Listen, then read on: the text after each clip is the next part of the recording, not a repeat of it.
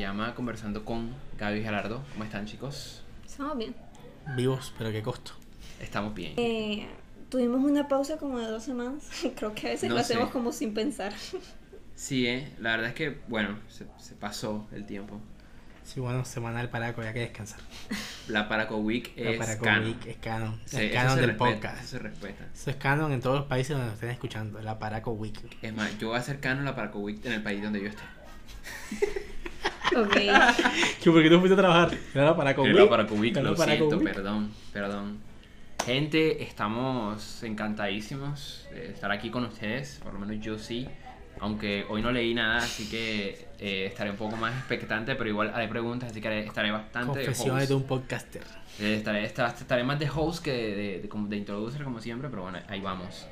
Eh, verán que no tenemos micrófonos, así que estamos estrenando nuestro micrófono. Así que ojalá nos escuchen súper bien. No se ve, creo que se ve. No, no Sí, se ve. ¡Ay, se ve! Oh, ah, top. Mira, el encuadre perfecto. ¿Quién es ese micro? Ahí está, me perfecto. mira y me dice, no. Mari, tú estás, tú estás cómodo ahí. que tú- No, sí, creo que sí. no, bueno, no sé, como quieras. Azúcar. Bueno, eh, hoy, hoy vamos con Superman All Seasons. For all seasons. For- ah, for All Seasons. Bueno, en español se traduce como Superman las cuatro estaciones, si les interesa. Pues sí, chévere. Es un cómic interesante. Yo ahora voy a empezar a hablar paja. que, Eh, que no leí, pero que. Eh, no, no, pero yo sí leí la sinopsis. Eh, me gustó, me gustó la sinopsis. Eh, pero de resto todo bien, todo bien. Los dejo a ustedes para que bueno nos presenten un poco como siempre, ¿no? Ahora sí, yo creo que hoy, hoy estamos más en el, en el mood de, de introducir porque estoy yo que no sé nada. Eh, entonces, creo que va a servir, creo que va a servir, lo hice totalmente a propósito, creo que va a servir para que, nada, seamos de introducción. Entonces, hagamos como siempre. Un pequeño recorderis de lo que va, review, Ok, y vamos como mencionando personajes y eso. Bueno, eh, antes que todo, normalmente cada uno elige el tema ¿no? de, del podcast. Y en este obviamente es un cómic y normalmente el experto en cómics aquí es Gerardo. Entonces obviamente... No me pagan lo suficiente por decir que soy experto en cómics. Pero está bien. pero está bien. Bueno, a ver, Superman. Ya te voy a terminar de hablar. ¿Qué? XD. Lo que yo iba a continuar diciendo, obviamente lo eligió Gerardo. Y. como ya leyeron el título, es de Superman. Superman. El, el plot twist es que es de Batman. Eh, Sale Batman al final. Al final, Batman son los amigos que hicimos en el camino. no, es un, es un cómic corto, diría yo. No tiene muchos números. Nada más tiene cuatro, me pareció bastante interesante. Yo en realidad no sé mucho de cómics, no he leído varios para yo decir como que, ah, yo sé bastante. Eh, y poder dar como mi opinión acerca de diferentes cosas. Pero sí me sorprendí, o sea, con lo poco que yo sé del universo de DC. Cosas que en realidad no sabía. Una de esas es como que el ex Luthor tenía pelo. Pero Sí, eres tú, tú lo tenías pelo. para mí eso fue algo nuevo ya. Ok. Y, era, y era pelirrojo, que no es lo mismo. Era pelirrojo, el escritor era pelirrojo. Mírense Smallville. Yo no me vi esa serie.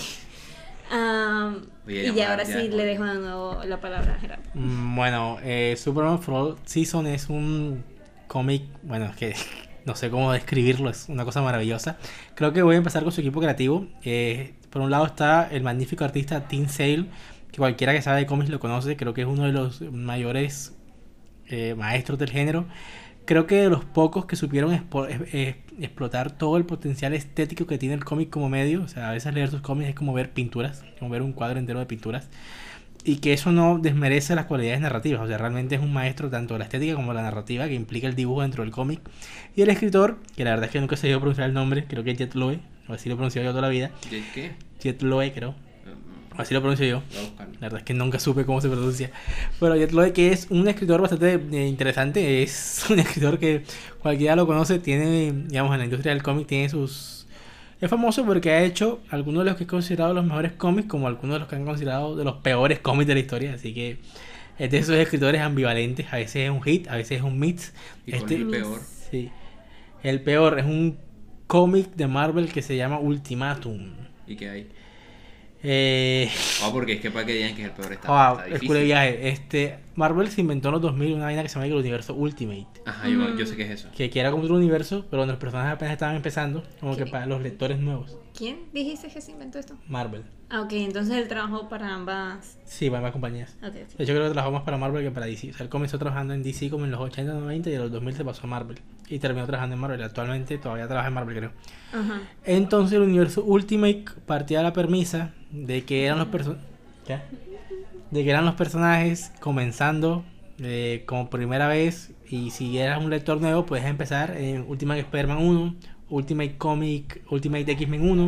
No tenías que empezar en algo que vino antes porque es otro universo.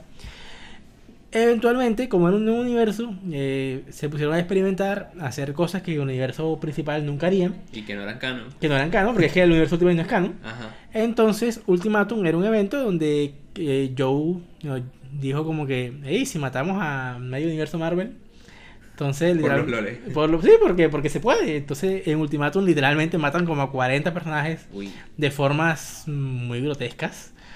Y la verdad es que mm, es un cómic muy mal escrito, que se sostiene solo como punta de golpes de efecto y que la verdad es que envejeció muy mal. Supongo que en el momento de verdad pensaron como que esto va a ser un éxito. Y de hecho fue un éxito de ventas, pero no de crítica y no de público. Y de hecho el universo Ultimate se fue a la verga. Porque claro, eh, mataron como a la mitad de los personajes y los que quedaron no eran tan interesantes. Claro. ¿Quiénes eran?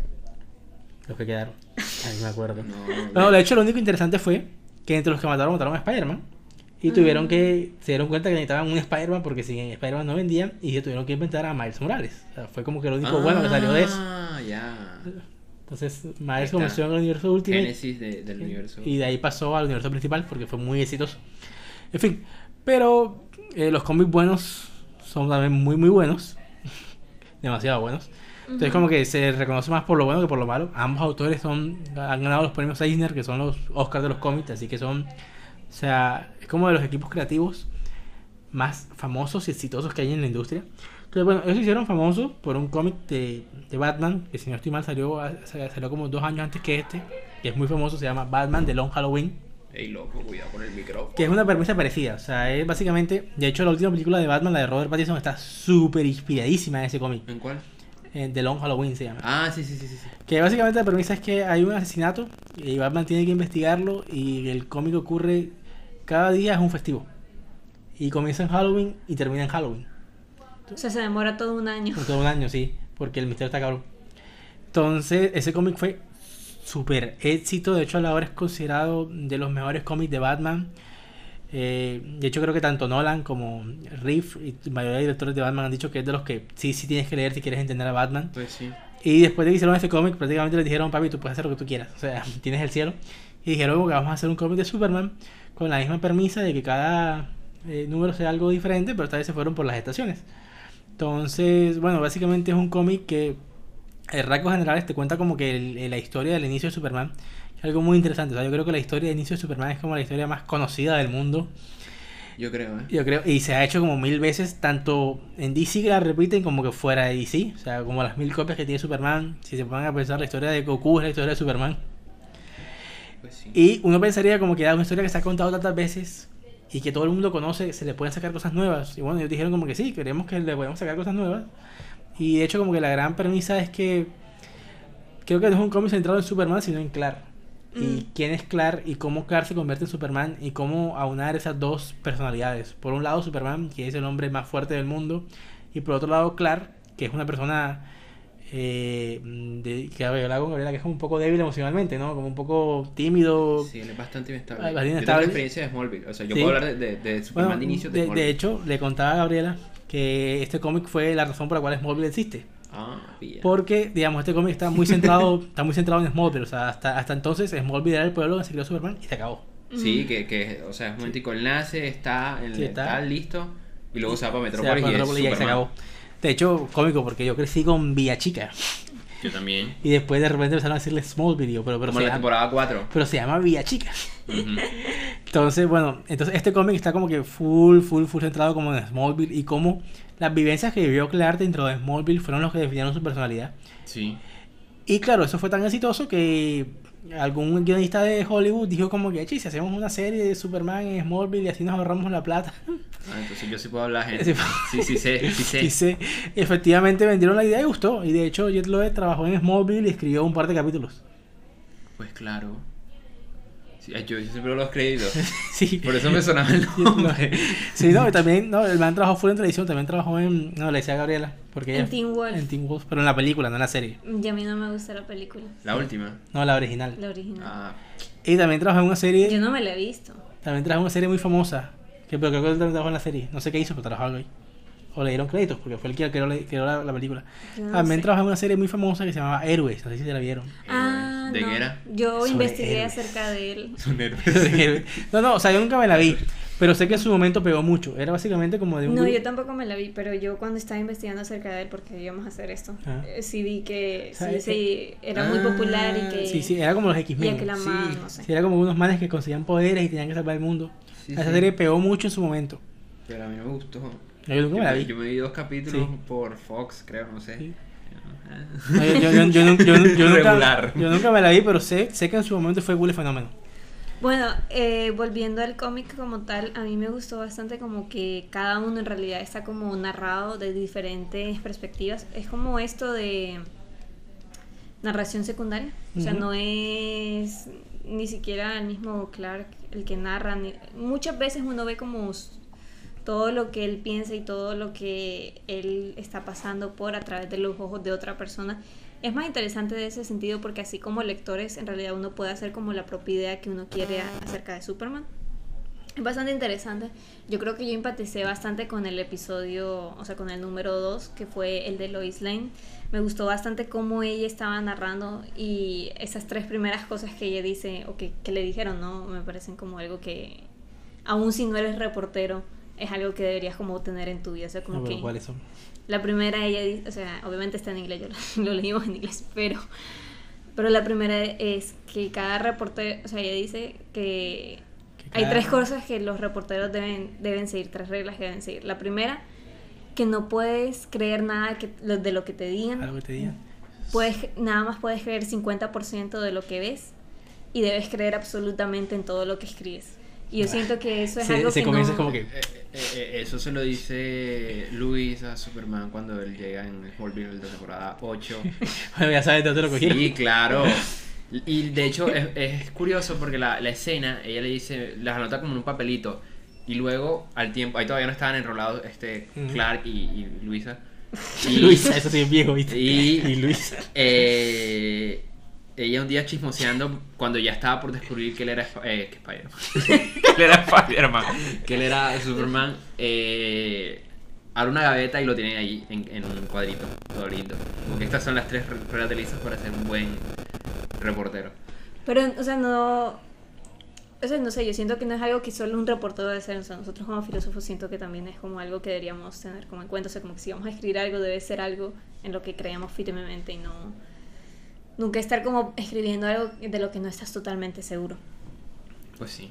Eh, aparte de, de ese número, lo que más me gustó también fue como la comparación que ella hacía de Superman como con el príncipe encantador. ¿Cómo, cómo se traduce eso?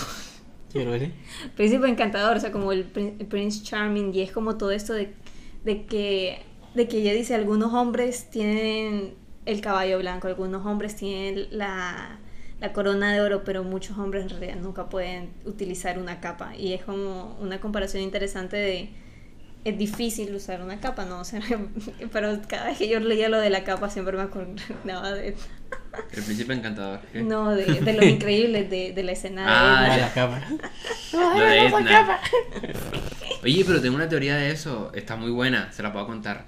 Bien.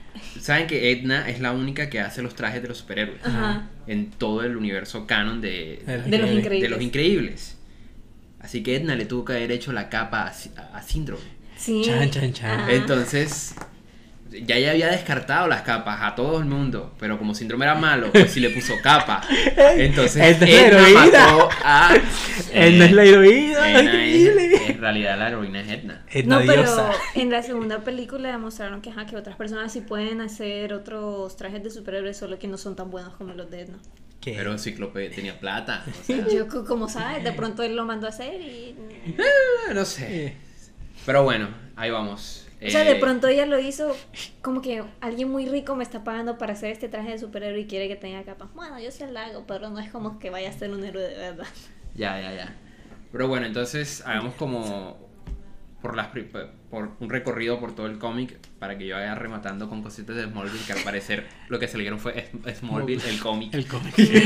el origen. el origen. No, bueno, entonces sí son como cuatro números. El primero ocurre en primavera y está narrado por Jonathan, que me parece chévere porque hasta ese punto Jonathan... Jonathan, que es el padre de Superman. Sí, Jonathan Kane. Jonathan Kent. Que hasta ese punto creo que era un personaje que no era tan famoso, o sea, nunca se le ha dado mucho el brillo y me encanta. Sobre todo, algo que me encanta del cómic es que Lowe como escritor tiene un dominio de las voces de los personajes, que eso es muy difícil, o sea, porque cualquiera puede escribir a Superman, pero no cualquiera puede escribir como Superman. Ujú. Porque yo puedo escribir a Superman diciendo, hey, cobre, ¿qué pasa? Pero Superman nunca va a hablar así. Pero cuando tú lees el cómic y tú lees los diálogos de, de Clark, o los diálogos de, de Lois, o los diálogos de Lana, o los diálogos de Perry, o los diálogos de, de Jonathan, son los personajes Mm. sientes so- en cómo hablan, cada uno habla diferente, tiene personalidades diferentes y eso se nota, o sea, eso me parece magistral. Es cuando tú sabes que es un muy buen escritor. Entonces, y la parte de Jonathan me encanta porque es como que la gran reflexión de un padre que tiene un hijo que lo ama, pero no lo comprende, pero sabe que el amor que tiene va más allá de la incomprensión que siente o el miedo que tiene porque no sabe qué es, pero sabe que ese amor puede superar esa incomprensión que siente su hijo. Entonces, como que esa búsqueda incansable del padre de decir, pues no sé realmente qué eres, pero te amo por lo que eres Ujú. y confío en ti. Y- O sea, porque yo te crié y yo te quiero y ya. O sea, es también parte interesante como el primer... No para ponerse muy político, pero, pero también es esta parte de que en realidad uno no lo piensa y Superman en realidad creció en, una, en un pueblo pequeño y es un pueblo pequeño de Estados Unidos y, es- y lo que uno piensa normalmente en un pueblo pequeño de Estados Unidos es como muy particular, o sea, que es muy religioso, que tiene todas estas creencias y aún así da como risa como él cuando lo cuando el padre está narrando y diciendo como que es igualito a su madre o sea como refiriéndose Ah, sí, a la sí, sí, fuerza que tiene él como ella lo quiso así y así lo que así lo hicimos o sea así lo criamos Así lo quería. Así lo quería. y o sea y se nota como el amor que siente pero también la confusión de no sé quién eres tú pero también esta no sé resolución de en realidad yo no soy tan religioso y no me importa tanto Fíjense que en Smallville pasa algo muy interesante y es que eh, el personaje de Jonathan es súper importante también. Sí, súper chévere. Eh, tiene esa particularidad, ¿eh? Esa evolución, porque al principio, bueno, en Smallville, como sabrán, que eventualmente hablaron de Smallville en algún momento, no sé cuándo, pero ojalá llegue. eh, eh, Superman empieza a despertar los poderes. Como. Esa vaina, esa vaina no es así ya, pero bueno. Sí. Él empieza a despertar los poderes y él como que no entiende algunas cosas que está pasando, pero dice, bueno, yo te- igual te quiero. O cuando de repente, el, creo que es el, ah, la super, no, super fuerza. Cuando está chiquitico, que es un bebé, y levanta como un tractor y él como, ah, Ah. tengo miedo, pero gracias. Entonces, o sea, me parece chévere como el cómic te, te digo, no solo como lo que ya dije, de que en parte Superman es quien es porque se crió en Smallville, sino también de que la brújula moral de Superman son sus padres. Mm. Y él es quien es gracias a sus padres. Si no hubiera, si no hubiera sido criado por Jonathan y por Marta, hubiera sido algo muy diferente. Entonces como que me gustó mucho como el cómic te recalca eso, como la importancia que tuvo, la crianza que tuvo. Mm. Y que en últimas, algo que siempre dice Superman es que yo solo soy un granjero de, de Kansas, porque es que es un granjero de Kansas. Y es chévere porque es eso, o sea, es realmente... O sea, pudo terminar muy mal, pero terminó bien porque es un granjero de Kansas. Mm. Tú te viste la película esta de, ah, que es, un super, que es la historia de Superman, pero... eh, Soviético. No, el soviético no, que es un niño igual Superman, pero... eh, malo. Ah, Malo. pero Sí, malo. Brybor. No, no, ¿Cómo no, se no, llama? no. Es rojo, tiene una capa roja. Sí, Brybor. Yo no me la vi, vi los trailers. se llama? Es que era de suspenso y yo no veo nada de suspenso. Ya sé, ¿Por? Sé. por... Sí, sí, como, no sé, quemar... Bueno, en fin. Eh, sí, pudo haber salido mal. Mal, muy mal. pudo haber salido muy mal. Cuando, cuando encontremos el título les decimos. Pero sí, de verdad que pudo haber salido muy mal. Porque, por lo menos, si, si, si lo atrap si cae por allá en Luthor Corp, que no estaba muy lejos No de, estaba muy lejos, de sí. donde cayó, eh, pues hubiera sido otra historia. Y de hecho, es uno de los argumentos grandísimos de, de la, de la meta historia de, de Smallville. Ese es Brightburn. Ese es Brightburn. Buenísima, ¿eh? Muy Sí. buena. Entonces, bueno, eso, el segundo número está centrado en Metrópolis. Ah, bueno, yo no había terminado de, de hablar del primero. O sea, obviamente Gerardo lo dijo que el escritor es muy bueno haciendo que la voz se sienta particular de cada uno. Y otra, una pequeña parte. Yo estoy tratando como de decir cosas que en realidad tú no has leído. ¿Cómo así? Eh, No, me hágame spoiler, eh. eh, o sea, como que estas partes donde él muestra, como que el, el padre muestra la personalidad a través de la narración, o sea, como que cuando habla de los amigos o habla de Lana, o sea, cuando habla acerca de, la, de las amistades de, de Clark, ¿no? Y habla de Perry, yo se lo conté a Gerardo ya antes, que, que me dio mucha risa cuando lo describió, que fue como, él es como aceite de castor, solo un poquito basta. Y eso es como algo que en realidad yo siento que muchos padres de pronto sienten como acerca de los amigos que tienen sus hijos, que es como, bueno, me cae bien, pero de pronto no en grandes cantidades. Eh, um, ya la segunda, el segundo número, que es el de Metrópolis, es narrado por Lois Lane y ya de ese yo hablé bastante. No, a mí me encanta ese número. Primero, la diferencia estética que hay entre Smallville y Metropolis. O sea, Smallville está muy. O sea, el el dibujo de Sale. Sale que vale la pena decir que murió el año pasado. Es una pérdida que todos lamentamos. Eh, el Smallville está súper bien hecha, súper detallista, o sea, súper chiquito, pero, pero cada cosa tiene como un montón de detalles. Y Smallville es lo contrario, eh, Metropolis es lo contrario, es súper inmensa. Tiene un estilo como que full art deco, no sé si te paraste bola eso. Porque hay, hay una, hay, una, hay una escena donde te muestra como que el piso y tiene como un diseño todo, todo como en espiral, Mm, súper chévere. Entonces Sí, como loco, que me encanta como que le metieron como que full, full trabajo a, a crear estéticamente Smallville, porque Smallville es la ciudad del mañana dentro del universo DC, es por algo, porque es esa ciudad toda futurista, toda tecnológica, en parte porque fue creada por Lex Luthor. Y me encanta porque la intención de ese cómic era mostrar a través de la perspectiva de Lois cómo Superman impactó Metrópolis y cómo es un un después, y creo que queda muy bien. Y como le decía Gabriela, o sea, Lois tiene la particularidad históricamente que es un personaje súper magnético, es un personaje que te atrapa, es un personaje que te encanta, o sea, es un personaje que, que lo crearon por allá en los 40 está rompiendo estereotipos, o sea, siempre fue un personaje que sale con la suya, rebelde, peleonera, no se calla, o sea, genial. Siento que Loe lo capta bastante bien y encapsula la esencia de lo que hace a Lois, un personaje genial, su relación con Superman y con Clark tan genial, y creo que captura muy bien ese tema de cómo Superman fue un antes y un después dentro de lo que implica eh, Metrópolis. mm. Entonces, que ese número ocurre en, en verano. Sí, bueno, y el tercero eh, es como uno de los más interesantes. O sea, todos son interesantes. Eh, todo, no hay como más bueno o más malo que el otro, todos son interesantes. Pero el tercero es desde la perspectiva de Lex Luthor y es un personaje que es bastante interesante dentro de la misma historia. O sea, es como esta persona, como él empieza la narración, es todo, es una historia de amor. Y esta es una historia de amor mía con la ciudad. O sea, y estoy diciendo cómo en, en cada historia de amor hay tragedia, hay venganza, o sea, que termina en venganza, pero es como tragedia, engaños, ¿y qué era? No me. Creo que era tragedia, engaños y venganza. Entonces él está hablando de cómo la ciudad lo engaña con Superman y es como uno desde su propia, de la perspectiva del ex Luthor lo entiende, pero uno también como lector lo entiende de que, ah no, este es un hay alguien ahí todo eh, que tiene un gran ego y que se siente como la mejor persona cuando en realidad no. El, el otro no es malo, ¿eh? Yo no dije Complicado. que fuera malo. No, Yo- sí, por eso. Yo no digo que sea malo, digo, es complicado el ex Luthor. El personaje es muy complicado, diría yo. Ah. Sí, yo diría que es un personaje súper complejo. O sea, hay varias versiones, pero la versión de este cómic es una muy chévere y es que en últimas es una persona megalómala. ¿sí? Ujú. Es alguien que, eh, bueno, súper chévere. Yo le decía a Gabriela, eh, es alguien que él cree que él es Superman, pero en el sentido de que él es el Superman, o sea, es el hombre más rico del mundo, es el hombre más inteligente del mundo, eh, tiene la ciudad eh, con las últimas tecnologías. Y tiene un ego tremendo porque para él no hay nadie como él. Él es el que está más allá del bien y del mal, ¿no?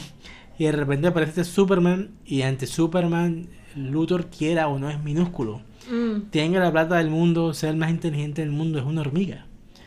Entonces, ¿Qué pasa? me recuerda me recuerda una escena de Watchmen cuando pelean Ozymandias contra Doctor Manhattan, que Doctor Manhattan le dice, eh, el hombre más inteligente del mundo no representa más amenaza que una termita para mí.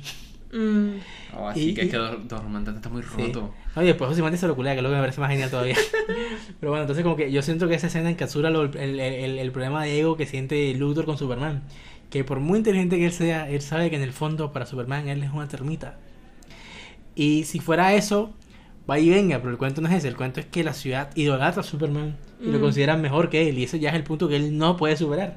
Mm. Entonces como que me encanta como el cómic te muestra que esta, esta obsesión que tiene, que tiene Luthor por demostrar que él es mejor que Superman, que demostrar que Superman es un fraude y que él es el verdadero hombre del mañana y me parece fantástico, o sea, como decía Santiago, no vamos a discutir si Lex Luthor es bueno o malo, aunque ha hecho cosas muy cuestionables, pero creo que es un personaje súper cuestionable, pero a la vez es súper complejo, Es tiene que- muchas capas. Sí, es el problema con Lex Luthor, porque es que Lex- Luthor, incluso en algunos en algunas versiones es como que, o sea, Lex Luthor no es malo per se, sino que quiere hacer lo mejor posible, pero él. o sea, o sea, él, él- él quiere que todo sea, pero que lo Pero haga él, él. sí. Entonces, de hecho, está en este en esta película animada de, de, de Super- de la Liga de la Justicia, creo que es, donde él consigue los, los poderes de Superman como por un día, Mm. y él dice, Y se vuelve loco así. Sí, él No, dice- puedes hacer todo esto. "Uh, Manny, puedes verlo, estos son átomos. Y después dice, "Él- o sea, eres muy grande, yo, yo mejor no hago nada. O sea, yo soy bueno, pero ¿por qué soy bueno? Entonces como que no. Es, es durísimo, es Luthor. Sí. O sea, sí, el cómic en realidad pone en duda un montón de cosas eh, filosóficas. En el mismo eh, número de Lois Lane, ella lo habla como diciendo que por qué en realidad Superman es bueno. O sea, como que ella lo pone en un momento diciendo, alguien con ese poder decide salvarnos porque Rayos decide salvarnos. Es demasiado bueno para la ser verdad. La crianza, La madre. la crianza. O sea, porque ella empieza a hablar, y de- porque ella dice, o sea, y ella está hablando como de todos nosotros somos buenos, malos y no importa, igual nos salvas. Pero es interesante esto del ex Luthor también porque en un momento él empieza a crear robots como para luchar contra esto de, de- de que Superman está salvando a las personas y para que los robots salven a las personas. Eh, y es interesante que el... ¿Cómo es? O sea, como que... eh, que no hay como ese sentimiento humano, o sea, así es como lo pone ella, que no hay como esta cosa, esta calidad humana. Ah, ya, yo lo que iba a decir es como comparándolo, por ejemplo, con Iron Man de Marvel. Él también es full Eh, eh, egocéntrico. egocéntrico y con bastante dinero, pero la diferencia yo diría aquí sería que uno decide usar un traje y hacer esto, o sea, y, luchar él también, que ese sería Iron Man, en cambio Lex Luthor decide no hacer eso, sino que simplemente se queda en solo crear los robots que luchen para él, o sea, como que él no es como, como lo pone Capitán América en la película, no es el quien, quien se quien se pone y deja que los demás se pisen, pisen por encima de él. Exacto, exacto. Fíjense que me parece curioso eso porque En Smallville. en Smallville En Smallville. Eh, hay una chica. trama muy extraña ahí, como que Superman es como un- una cosa que ya estaba predeste- predeterminada por... ¿Predestinada o predeterminada? no, predestinada, mentira. Predestinada por, por unos, unos indígenas que están ahí como unas cuevas, yo no Se sé. metían bici, güey. Sí, y Se entonces metían pepote. en, en pro de- del guion eh, había un hermano bueno y un hermano malo, y uno era Lex Luthor y el otro era Superman. Y toda la trama gira en que él cuando descubre que es el, el otro, el que tiene que salvar al mundo, porque él dice, "Ah, claramente yo soy Superman, yo soy el que soy. Clark es el otro, el malo, el que me va a traicionar. Se monta en una bicicleta enorme y dice, hey, ¿saben que Mejor vamos a descubrir a Clark Kent. Y se, se obsesiona, esa obsesión al principio de, de- de cómo, cómo, cómo me salvó a mí, porque él sí lo salva. O sea, en el principio de Smallville, Clark salva a Luthor de que se mate en un carro sin conocerlo. Mm. Y Luthor nunca estuvo eh, convencido de que... él Eso de- fue algo de que bueno. eso f- no, de que... No, no, de que... Si había... Él decía que había atropellado a Clark y que Clark lo había sacado. Y Clark decía que él se había salido del camino y se había estrellado por el los puente. poderes. Y él siempre sospechó de los poderes. Entonces, cuando eh, la profecía y tal, le nació por volverse el malo, pero Pero, en pro de la humanidad. o sea. Está muy roto este o tipo. sea, ese tipo de cosas que pasa cuando las profe- profecías se cumplen cuando tú tratas de como de no cumplirlas. Eso siempre me molestaba cuando pasaba en, en historias. Pero también tiene sentido pasa y me, y me molesta. Las tragedias griegas. sí. Pues sí, Eh, bueno, y el cuarto número es el último, que es el de Lana Lang, que creo que fue como la primera vez que yo conocí a ese personaje, yo no lo conocía. O sea, para mí fue mi primer encuentro con el personaje de Lana Lang. A mí me gustó el personaje de Lana Lang. A mí no, o sea, obviamente creo que preferí el de Lois, pero me gustó el de ella, o sea, como que ella me pareció muy humana, o sea, me pareció humana en el sentido de que, ok, voy a reaccionar así, entiendo que esto está pasando, entiendo que en realidad tú no vas a estar conmigo, que este futuro que soñé en realidad no va a pasar, pero también es como, bueno, está bien, ahora qué hago? Voy a recorrer el mundo. sí, es como... Lana. O sea, a ti no te gusta, yo no sé por qué, pero a mí me cayó bien, a mí Yo- me cayó bien. Ya te voy a a, a mí me acordé de un chiste que hay. ¿Sabes que había una serie de Superman que se llama eh, Superman y Lois? Sí. Bueno, no me la he visto, pero sí me vi una escena que era muy risa de que se supone que ahora viven la serie y vuelven a vivir a Smallville. Y uno de los hijos se encuentra con un árbol rayado con un corazón que dice CC y LL. Ajá. Y que, ay papi, no sabía que salías con, con, con mi mamá cuando ya estabas en, la, en Smallville. Y claro, como que este, Este. este. ¿Cómo te digo que...? Ah, bueno, esa es otra cosa que quería mencionar, como que eh, los creadores de Superman como que les gustan repetir nombres, ¿ah? O sea, como que las iniciales sean LL, LL, CC, CC. Sí, cuando, cuando lo veas saliendo con Laura Lara. No, es que. Lo que pasa es que Lana eh, se, se vuelve muy hijo de madre. Yo no sé cómo son los cómics, pero le- mi, mi experiencia con Smallville es, es terrible. Pero a mí me gustó como la mostraron. Ella no, no me pareció ni siquiera como mala ni nada. No sé. Es que no es mala, es hijo de madre. Madre. Es que no es Lois. No es mala Es que no es persona. Es que no es Lois. No, a mí me encanta como que. No, en ese, en ese cómic, o sea, Lana solamente es un personaje como secundario. Un personaje como de la juventud de, de Clark. Pero aquí cumple un papel muy importante porque es la que ayuda como a unir esos dos mundos que son el Superman y el Clark que no se encuentra a sí mismo. Todo que a mí me gusta mucho que creo que el cómic trabaja bien una metáfora que es muy de Superman, pero pocas veces la gente recuerda. Y es que Superman es un extranjero. Superman Mm. es el extranjero, porque él no es humano. Ujú. Pero por alguna razón es el más humano de todos los humanos. Entonces como me parece chévere cómo el cómic te muestra que incluso en Smallville a veces se siente perdido, se siente que no se encuentra. Y la Ana es la que le ayuda como a encontrarse a sí mismo y a reconciliar como que esas ambas mitades. Entonces como me parece genial que cumple ese papel. Sobre todo como el tío, porque la Ana es como estos personajes súper poco importantes. Es como que aquí la, la hacen brillar. Y una cosa que me encanta es que el cómic en sí no tiene como que acción. O sea, el gran conflicto final es que un, una lluvia. una Que lluvia. se resuelve en el mismo... Sí, sí, es como que una lluvia que hace que se desborde un río y Superman tiene que salvar Smallville. Entonces como que uno diría que un cómic así donde, o sea, no hay acción, no hay como una gran pelea final, no sería un cómic como exitoso, pero no, o sea, este cómic encantó y arrasó en ventas. ¿Por qué? Porque no era necesario una gran pelea, sino que le permitió a la gente conocer mejor a Superman. O sea, creo que es un cómic que te permite conocer al personaje, aun cuando él no es el protagonista técnicamente, porque él nunca es el narrador, Mm, sino que la historia es de él a partir de la vista de otros. mm. Pero, o sea, me encanta. No, pero él sigue siendo el protagonista. Es como Ah, lo que yo dije, es, es narración secundaria. Sí. O sea, como narra... No, no, no, no es así, es como se llama. Es que yo lo di hace rato en, en colegio.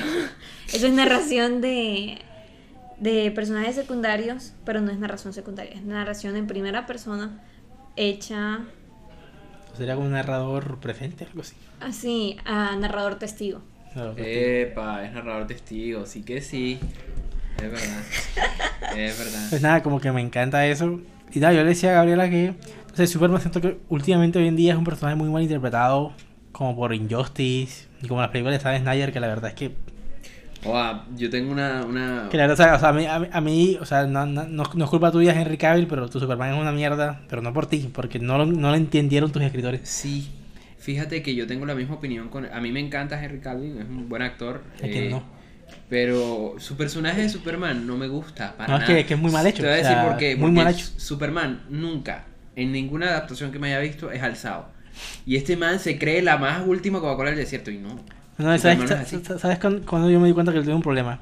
No sonríe. Tampoco sonríe, o sea... Superman sí no sonríe, no es Superman, corre, cágate, eso no es Superman. Sí, o sea... pss, Superman es el que, el que te inspira confianza, paz. Es más, Superman, ¿sabes que en, en la, en el, el Snyder Cut eh, sale con el traje negro? Cuando que todo el mundo sabe que... el- de- bueno, todo el mundo sabe, ¿no? Deberían saber que el traje negro eh, es una vaina de la teoría del color que absorbe más el sol y tiene... Porque Superman está débil. Eso se lo pasaron por los huevos y dijeron, Superman Sí, es negro es malo. Negro es malo. Entonces, este, Negro es eh, exacto. Y eh, encima eh, cogieron y, y es como que si Superman con el traje negro no, no está happy, no está normal, no está, no sé. Incluso después de revivirlo, Mm. el man pues, es como que, no. No, ¿para dónde va tu personaje? ¿Cómo, ¿Cómo desarrollas un personaje que no tiene nada de parecido al personaje original? No se puede. Bueno, algo interesante que no tiene que ver, Ajá. pero tiene algo que ver, es que en este cómic eh, me enteré de que en algún momento, no sé si lo cambiaron después o sigue siendo así en los cómics, quien hace el traje es la mamá. Sí. Sí. Y eso no se lo y me pareció como interesante. De hecho, Es, eso sale en, en la de Snyder. no, pero la de- mamá... En la de Snyder, la- él, él consigue el traje. el Que es. Que de hecho, es una de las páginas que yo te digo, como que. Que es como te digo, que, que es que no lo entendió, ¿Y, porque. ¿Y de dónde me saqué eso? ¿De Smallville? No. No, es muy también se nada más.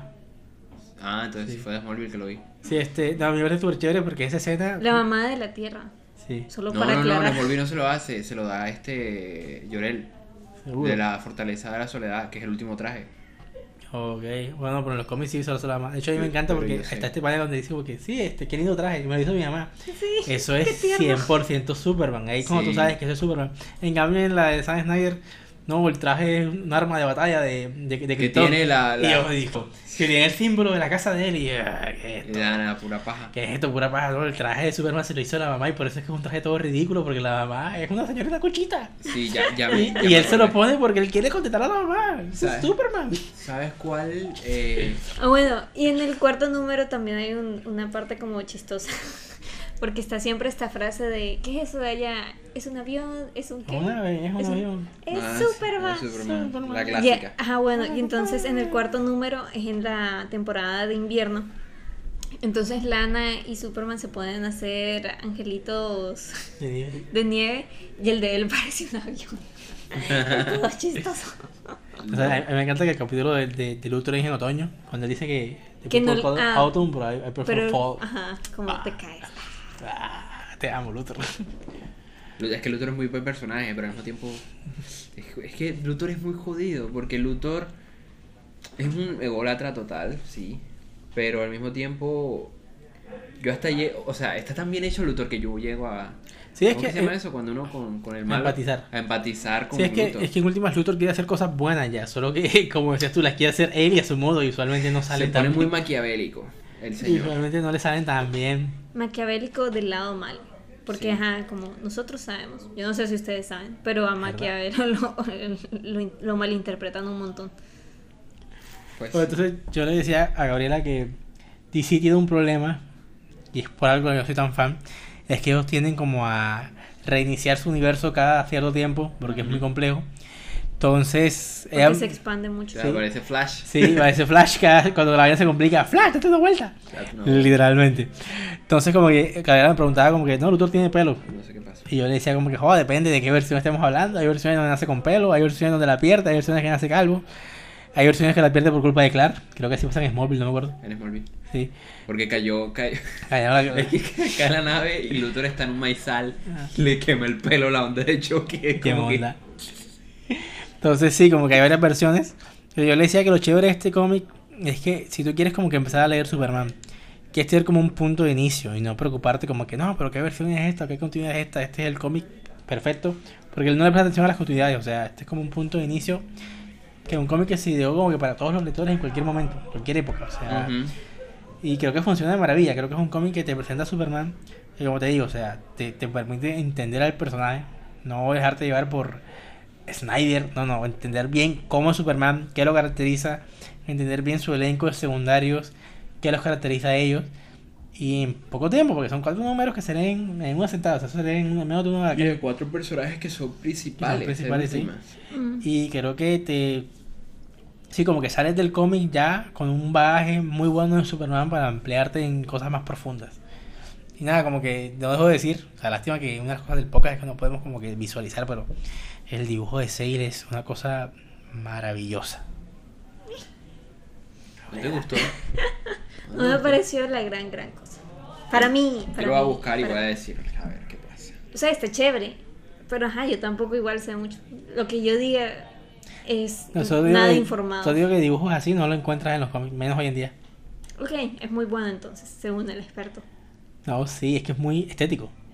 Y los cómics no tienen que ser estéticos. Bueno, no sé, es que creo que no me gusta la gente muy musculosa. Pero fíjate que también me parece chévere que el- la forma como dibuja a Clark es particular, o sea, no todos son así. Entonces como que eso, eso cumple una función narrativa dentro de la historia, porque también te muestra que él es un alien, incluso hasta corporalmente, dentro de su Mm. mismo universo. Te lo muestro. Sí, pero Te estás no, demorando en buscar. No, pero no importa, siguen hablando. sí, es muy loco, es muy loco. eh, yo, yo creo que eh, también, es que Clark también está muy humanizado, pero al mismo tiempo es un personaje que, no sé, uno puede entender cómo es gracias a lo que decíamos al principio con Jonathan y es que es que Jonathan y Marta lo criaron muy bien. Y, y- y ya que entiendo la adaptación de donde viene Smallville, pues tiene todo el sentido, porque en últimas, en, en la serie esta, hay una trama larguísima de desarrollo de Superman, incluso en Smallville también hay unos guionazos como la Kryptonita Roja, y que vuelven y queman a Esa, esa, Superman. esa vaina la inventó Lois. ¿Qué? La inventó el Lois. Ya. Bueno, pues eh, este tipo es como que. Ah. Ah, ya, ya sé cuál es. La, la había visto. Bonito. Sí, está bueno, ¿eh? Estamos en silencio viendo un celular. Estábamos viendo una de las mejores situaciones que vas a ver en tu vida. Sí, sí, sí, sí. Ya sé cuál es. Y no sé, me parece Mira cool. Me parece cool. El, el señor. Está chévere, sí. Yo ¿Sabes no... que él era daltónico? Ah, pues claro, mira. O sea, por eso... ¿Qué? No, nada, porque no es su color, pero era daltónico, me parece chévere recalcarlo. Un amigo mío también es daltónico y él también pinta. Es chévere eso de ser daltónico y pintar, como que, Oh. wow. ¿Quieres que te muestre? Ah, claro, Después del ahora podcast. no, Después este, del- Pues sí. Me parece que hemos hecho un recorrido interesantísimo, ¿eh? Bueno, sí, yo, yo, iba a decir como que, hablando de Superman, una, una, un, hay que ponerme político. Me acuerdo leí un artículo de que, o sea, Su- Superman tiene un viaje, y es que los creadores de Superman eran judíos. Ujú. Eh, Siegel y Shooter. Superman lo crean, si no estoy mal, en los 30.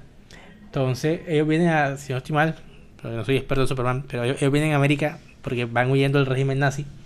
Entonces, Superman en parte se crea, igual que Capitán América, tiene, un- No, y- el Capitán sí, América sí lo conozco. tiene como eh, que, eh, este, orígenes muy parecidos. Se crean porque los escritores querían buscar símbolos para O sea, luchar propaganda con. sí. No propaganda americana. todavía, porque de hecho, y eso es lo interesante, por ejemplo, Capitán América lo crearon antes de que Estados Unidos se uniera a la Segunda Guerra Mundial. El primer cómic de Capitán América, la portada es, es Capitán América dando una trompa a Hitler. Ajá, y eso en Estados. Unidos fue un escándalo, porque Estados Unidos no estaba en guerra con Alemania. De hecho, se hablaba de que Estados Unidos quería pactar con, con Alemania. Entonces, ¿cómo era posible que un cómic eh, ofendiera a Hitler? Eso no se podía hacer. Y Jack Kirby, que fue el dibujante de Superman, me dijo me- que de Capitán América, me dijo, me vale verga. Me Yo- dijo. Sí, literalmente me dijo, me vale verga. Yo no voy a permitir que, que nos aliemos con esos de putas nazis, así que voy a crear un personaje que pelee con los nazis. Y de hecho, eh, es muy chévere porque en, en- en nazismo en Estados Unidos era full, full incipiente. Eh, sí. Estaba ganando fuerza y de hecho se dice que Capitán América ayudó a combatir el nazismo. Bueno, eso es Capitán América. ¿Qué Sí, era sí, lo claro. que ibas a decir de Lo que iba a Superman? decir con Superman es que pasó algo parecido. Si Superman se crea porque los creadores querían tener como un símbolo para luchar contra el nazismo y todas estas ideologías. De hecho, o sea, Superman tiene mil apodos, el hombre del mañana, etc, el hombre de acero. Pero el primero que tuvo fue el campeón de los oprimidos. Porque él Mm, peleaba por los oprimidos. Y en parte se dice que esa decisión de hacerlo un granjero de Kansas no fue tan este como que eh, coincidencial, sino porque Kansas, sobre todo en esa época, creo que eso es el, que el este de Estados Unidos, era como una parte full influenciada por ideas socialistas. Entonces como que hay como que una, un, un origen político full izquierdoso de Superman, que en parte también como trata de justificar por qué él es así. Es como que chévere eso. Sí, sí, sí. El Superman, vale. Superman. Bueno, eh, tenemos ya planeado el de la próxima semana, pero no sabemos si vamos a continuar con ese tema o no. ¿Cuál Así que... ¿La película? Eso se cancela. No, De pronto- No, no, la película es mía. Yo tengo que decir la película yo no. Sí. Ah, hemos dicho Oppenheimer, pero como no está HD, búscate una que sí está HD. Eh, Yo estaba tratando de no decir el nombre, pero ok. No, pero ya hablamos, habla- ya hablamos de Barbie, ¿no? No, No. hablamos de Barbie, pues. Barbie sí está HD. Estoy, estoy como disociado. O buah, será. Es que estoy muy hater últimamente. Hombre, Barbie sí está HD. Hablamos de Hyper, de Barbie. que no me O sea, vamos a hablar de una película, todavía no, no hemos decidido cuál, pero veremos. Déjame Eh, revisar si, si hay fecha de, de, de Oppenheimer en, en, en Blu-ray. Bueno, vamos a decidir. Noviembre 21, güey, puta. Vamos Ey, a por estos días decidir. no va a salir como. Ah, ah no, no, no sé. Bueno, ahí, ahí. Todavía no sabemos, pero sabemos que va a ser una Mm, película. Vamos a ver una película de Marvel y ya. Es una pu- ¿Puede película. ser? Yo, yo X-Men. Ah, la primera. Sí. Acá, ¿no? Es buena. Bueno, Acá, ok, una película elegida por, por Santiago, luego decimos. completa. ¿Ah? Yo nunca me la he visto completa. Oh, es muy A buena. ver, si siempre la cojo cuando Wolverine ya está en la mansión. Yo creo que ya vamos a terminar. Ya. Chao, chao. Oh, ah, es no me, no me quiere. Es muy buena la película. Pero bueno, yo creo que de pronto puede ser una de esas, ¿eh? Porque a mí, yo soy muy fan de los X-Men, ¿eh? Yo, del canon me los entero. ¿Sabes que hay una anécdota de esa película que dije, o sea, cuando a este Hatman le ofrecen el papel de Wolverine, no tenía como que ni puta idea de qué era eso. Ajá. Y el man pensó que tenía que ver como con lobos. Ya. Entonces el man como que se empezó a investigar de que lobos y cómo se comportan. Entonces cuando, Ya. cuando grabó la primera escena que era una pelea. La el pelea del bar. Ajá, el man empezó a actuar como si fuera un lobo. El director como que, alto, ¿qué estás haciendo? Estoy actuando como un lobo. ¿Por qué? Porque Wolverine es un lobo, ¿no? No, y Wolverine es un animal que existe. No sé si Sí, sí, el Wolverine es como un... Es como un tejoncito. como un- sí, como un, eh, un zorrillo, ¿no? Sí, sí. Y el man como que no, o sea, sí es un animal, pero es este. Y Hartman quedó como que, ay, qué mierda. Ay, ¿qué hice? sí, sí. Pero me pasé todos los meses investigando el lobo y cómo se comporta ahí. Pero bueno, gente, ahí está. De pronto, de pronto Pero, queda pero, pero, ¿eh? espérate, espérate, una pregunta. Porque se llama Wolverine, eh, el Por el- personaje. por el- por el personaje. animalito. Sí, el pero, animal. pero ¿por qué? Porque se supone que ese animal Eh, es súper salvaje. Sí, él es como, es Oh. como el espíritu del, de la Sí, selva, no, de- el- del bosque. No hay que se da trompa con, ¿sabes? Eh, Primero porque Wolverine es canadiense. Ajá, Ese animal es canadiense. Y se supone que es como que súper peleonero, que se pelea con serpientes, se pelea con lobos y lo peor es Es que como el demonio de Tasmania, pero canadiense.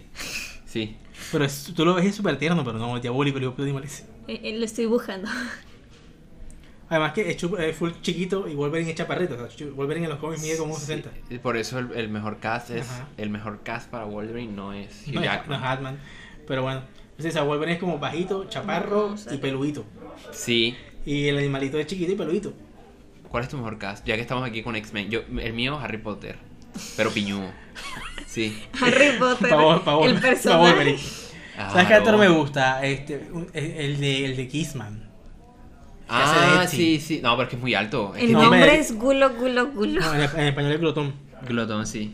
De hecho, yo me acuerdo una serie, la serie de Le X-Men original le glotón. dicen glotón. Le dicen glotón. Y después lo cambiaron a Guepardo. Guepardo. Pero en los primeros capítulos le decían glotón. Y tú y yo quedaba como que, brother, buscate un nombre más chévere. Sí, sí, Pero sí. es que es todo bonito. Sí, es una vaina. Pero bueno, gente, muchas gracias por estar con nosotros y escucharnos. Como siempre, eh, un placer. Nos vemos la próxima semana. Eh, esto va a estar disponible pronto en Spotify porque ya hoy, de hecho, se subió el de el último, el de Interestelar. Así que, El último no fue el de Interstellar. sí, Interestelar. No, por ahí pasó. No. ¿No? No, el último fue el de One Piece. Ajá. Ah, bueno, se sube mañana el de One Piece y este pero, pasado. ajá, y te falta el de Avatar. No, y eso está.